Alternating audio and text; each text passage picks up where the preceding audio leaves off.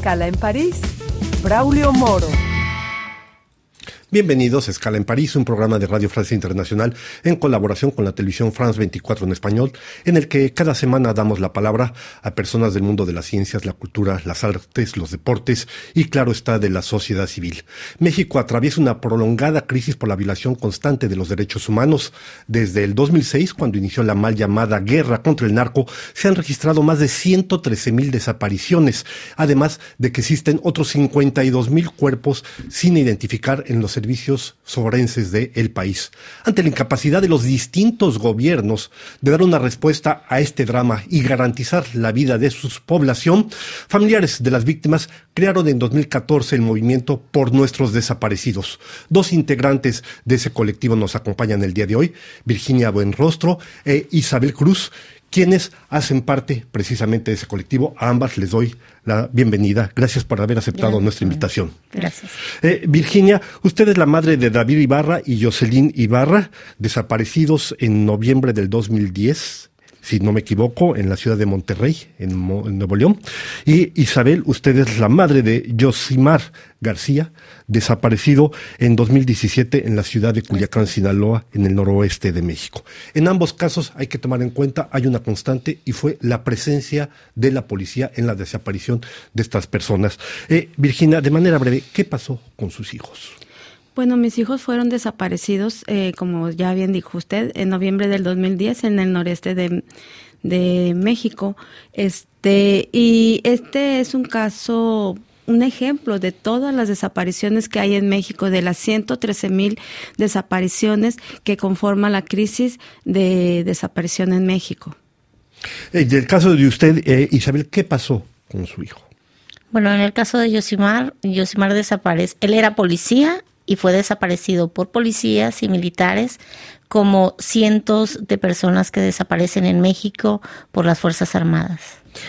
Ustedes lo ven, es una constante, desafortunadamente, que se produce cada vez más en México. Yo les preguntaría, ¿quién les está ayudando a buscar a sus hijos? Virginia. Pues este, inicialmente empezamos las familias solas, porque el gobierno este, no, no hacía nada, inclusive muchas veces no nos tomaban declaración. Entonces nosotros nos empezamos a, unir las familias al ver que no nada más era nuestra familia la que estaba padeciendo esta problemática, sino que había muchas más familias y este con este problema nos empezamos a agrupar para exigir al gobierno que buscaran a nuestros hijos. Isabel, han estado realizando ustedes una gira por Europa precisamente para denunciar esta situación. ¿Qué es lo que están pidiendo? ¿Qué es lo que le piden, por ejemplo, al gobierno francés, a las organizaciones de derechos humanos que existen en Francia o en otros países de Europa? Sí, nosotros hemos estado recorriendo este Francia, Ginebra, pedimos... Ginebra, donde está la Comisión de Derechos Humanos. Sí, es correcto. Estuvimos eh, en el examen periódico universal, que es el que analiza a México o a los países que tienen algún problema. Y bueno, eh, ¿qué, qué, qué le pedimos a Francia? Pues sobre todo a las organizaciones que refuercen... Eh, que le pidan al gobierno francés que refuerce sus recomendaciones a México sobre las desapariciones forzadas. En el 2018 Francia hizo algunas recomendaciones sobre el tema y pues pedimos que las hagan pues un poco más, más fuertes y que vayan más sustentadas para que el gobierno mexicano pues las cumpla, ¿no? Trate de cumplirlas. Virginia, decíamos esta crisis de violación constante de los derechos humanos en México por la desaparición de personas, por estas personas que han sido asesinadas y que no han sido identificadas, inició en 2006 con el gobierno de Felipe Calderón, de la derecha, del Partido Acción Nacional, con la llamada guerra contra el narco, pero desde su punto de vista, ¿qué explica, si alguna explicación hay, esta profunda crisis de violación constante de derechos humanos, sabiendo que han pasado distintos gobiernos, por lo menos tres gobiernos, y que llegamos a esta terrificante, terrible cifra de 113 mil desaparecidos en México. Bueno, pues se ha llegado a esta terrible eh, cifra porque eh, no se ha cumplido con la ley general de víctimas y porque el gobierno, a pesar de que hizo un registro este, de personas desaparecidas, no, este, no está contento porque inclusive ahora se está haciendo el, el presidente está haciendo un censo donde eh, está no está este el mecanismo no no lo este de búsqueda de desaparecidos sí no no no está bien implementado el, el censo. O sea el censo no tiene un buen mecanismo para para buscar para que se haga ese censo. No este porque le falta mucho y y bueno, mi compañera le podría este, explicar mejor.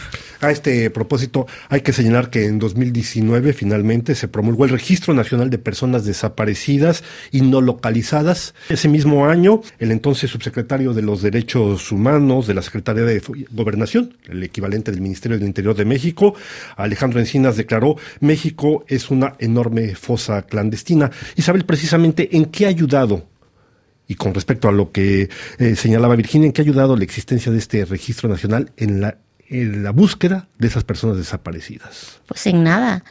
En realidad eh, no hay nada que nos ayude a encontrar, no se ha encontrado a ninguna persona por medio de ese registro, es al contrario, ¿no? El registro solo sirve como base de datos, pero tampoco el gobierno está satisfecho con esa base de datos que él mismo ¿Qué le falta? Pues yo creo que le falta voluntad, política para que pueda implementarse y se tenga un registro real. Además, no se puede tener un registro o una base de datos real porque las desapariciones no se contabilizan como debería de ser. No se podría, no se tiene un número real de desaparecidos. Entonces no, no se podría contabilizar y es ahí donde, por eso Alejandro Encinas dijo que era una gran fosa clandestina México, porque en realidad es así, las fosas clandestinas hay tres, cuatro, cinco personas que fueron desaparecidas, pero tristemente cuando se encuentran, pues dicen que fue un asesinato y a veces dicen que ellos mismos se pegaron el balazo y se enterraron. Entonces, esa es la gran problemática de que el registro no funcione. Para que nuestro público pueda comprender mejor, Virginia, usted nos dice, Isabel, algo falta ahí, que es que no se registra correctamente. Hay que recordar, hay tres niveles de poder en México, el nivel federal, el nivel estatal, el nivel municipal. ¿Quién desaparece en México? ¿Quiénes son los cuerpos, las instancias, los organismos responsables de la desaparición de esos decenas de miles de hombres y mujeres en México. Es lo mismo con, con, el registro, no se sabe exactamente quiénes son los responsables, porque han actuado muchos, eh, han desaparecido por la delincuencia organizada, otros tantos eh, directamente de servidores públicos y otros eh, en unión de eh, los, los, servidores públicos con la delincuencia. Entonces, no se lleva un registro sobre quién este, perpetró las desapariciones. No se sabe exactamente porque también muchas veces eh, hay familiares, hay familias que no reportan por miedo, porque aún a estos niveles de, de la problemática, muchas familias tienen miedo a denunciar. Entonces, no se lleva un registro seguro de quiénes son los perpetradores de las desapariciones.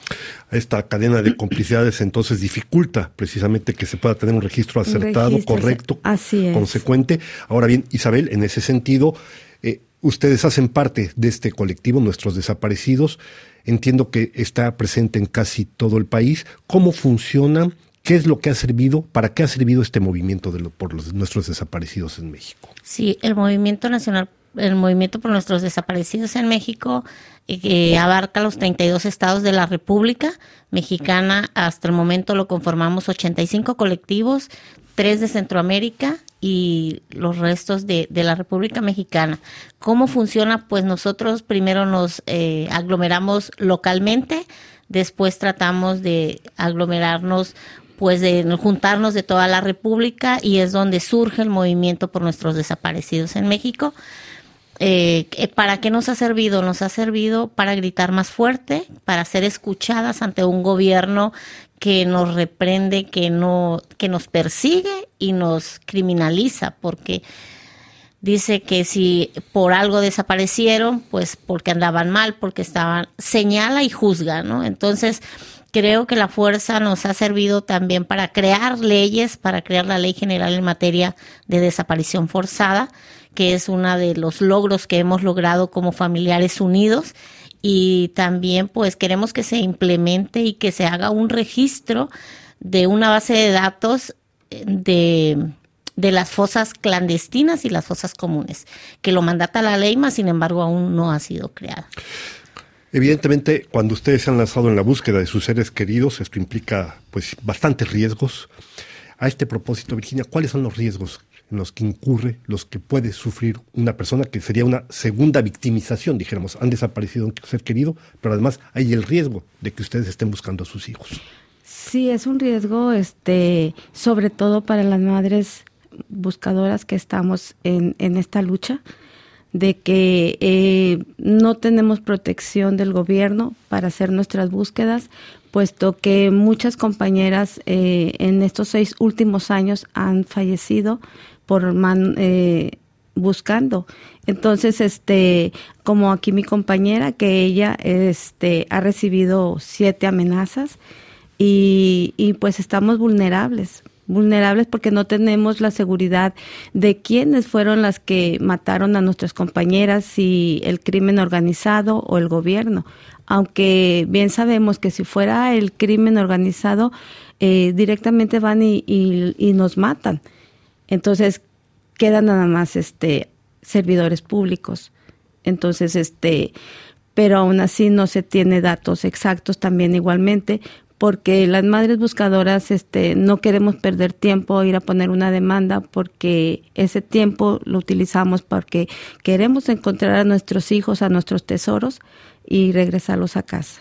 Isabel, de manera eh, muy breve, además de estos 113 mil desaparecidos, decíamos, hay todavía más de 50 mil personas no identificadas en los servicios médicos forenses del país. ¿Qué dicen las autoridades a este respecto?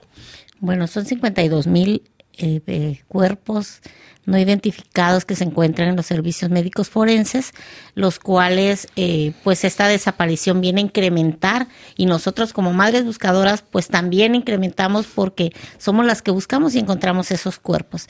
Entonces, ¿qué dicen las autoridades? Que no hay insumos, que no hay el personal suficiente y pues bueno, estamos en espera de que la crisis forense en México mejore. Pues alcanzar justicia y verdad es uno de los objetivos precisamente del movimiento por los desaparecidos en México.